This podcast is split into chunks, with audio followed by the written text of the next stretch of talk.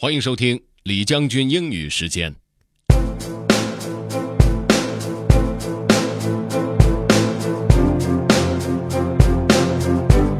今天和大家分享的内容是一本书的开头，这个书的名字叫做《Sapiens: A Brief History of Humankind》。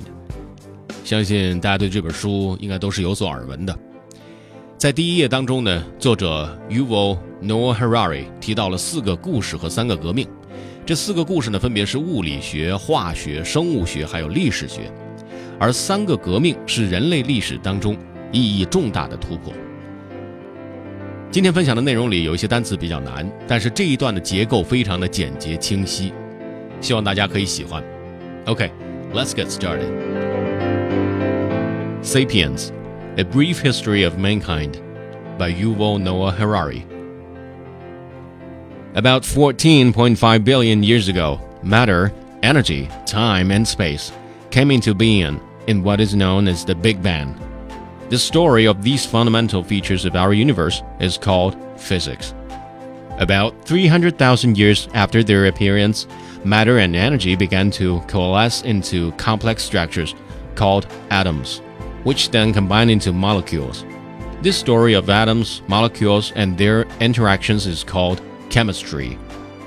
About 3.8 billion years ago, on a planet called Earth, certain molecules combine to form particularly large and intricate structures called organisms.